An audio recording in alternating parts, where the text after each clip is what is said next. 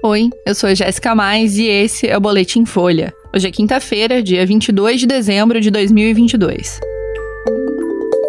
Câmara aprova a PEC da transição. Datafolha aponta que a maioria da população é contrária a atos golpistas e defende punição. E Dino cancela a indicação de diretor-geral da PRF que defendeu prisão de Lula.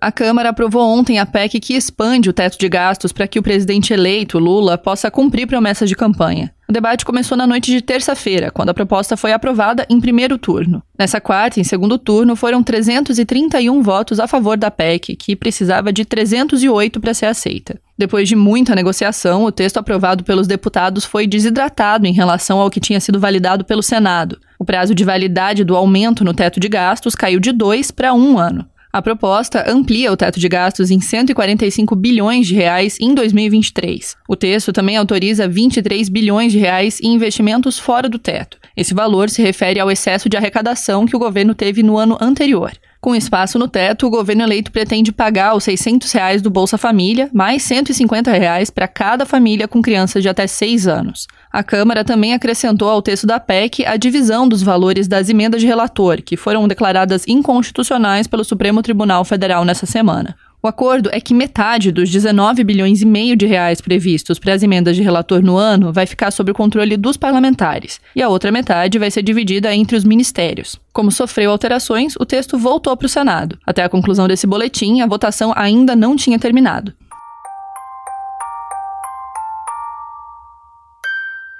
Uma pesquisa feita pelo Datafolha aponta que três quartos dos brasileiros se dizem contrários aos atos antidemocráticos que vêm sendo feitos pelo país desde que Lula venceu Jair Bolsonaro na eleição presidencial. A maioria, 56%, também considera que deve haver punição às pessoas que estão pedindo um golpe militar nessas manifestações. 40% avaliam que elas não devem ser punidas porque têm o direito de se manifestar contra a democracia. Quando o Datafolha perguntou sobre os protestos feitos por apoiadores de Bolsonaro na frente de quartéis e nas rodovias, 75% disseram ser contrários aos atos e 21% disseram ser favoráveis. Metade daqueles que dizem ter votado em Bolsonaro são contra os atos.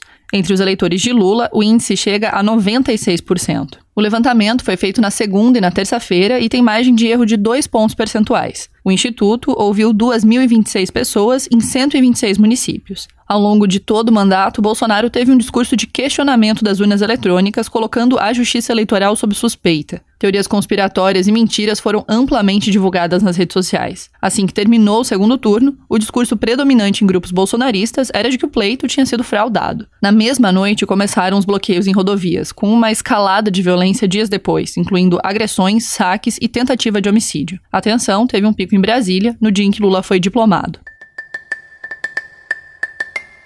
E o futuro ministro da Justiça do governo Lula, Flávio Dino, decidiu cancelar a indicação do policial rodoviário Edmar Camata para o comando da Polícia Rodoviária Federal. A Folha tinha mostrado que, no passado, o servidor foi um entusiasta da Lava Jato e da atuação de Sérgio Moro, que hoje é senador eleito. Naquela época, Kamata também usou as redes sociais para manifestar o apoio à prisão do petista. Dino divulgou a anulação ontem, 24 horas depois de ter anunciado a escolha. Segundo o futuro ministro, a decisão foi baseada numa avaliação puramente política. Ele também disse que, por se tratar de uma área sensível, é difícil manter um dirigente que esteja cercado de polêmicas. Segundo Dino, o que mais pesou foi a defesa que o policial fez de que Lula fosse preso. Dino afirmou que a decisão de substituí-lo foi dele e que não houve um pedido de Lula para isso. Também ontem foi anunciado um novo nome para o cargo de diretor-geral da PRF, Antônio Fernando de Oliveira, que foi superintendente da corporação no Maranhão. Oliveira é formado em Direito e é policial federal desde 1994. O futuro chefe da PRF vai substituir Silvinei Vasques, que foi exonerado pelo governo Bolsonaro na terça-feira. Vasques é investigado por atos relacionados a um possível favorecimento ao presidente Jair Bolsonaro nas eleições desse ano. Esse foi o Boletim Folha, que é publicado de segunda a sexta. Nessa semana e na próxima, o boletim vai ao ar sempre de manhã cedinho. A edição do fim da tarde volta no começo do ano. A produção é de Angela Boldrini e Magê Flores e a edição de som é de Tomé Graneman. Essas e outras notícias você encontra em folha.com. Até amanhã!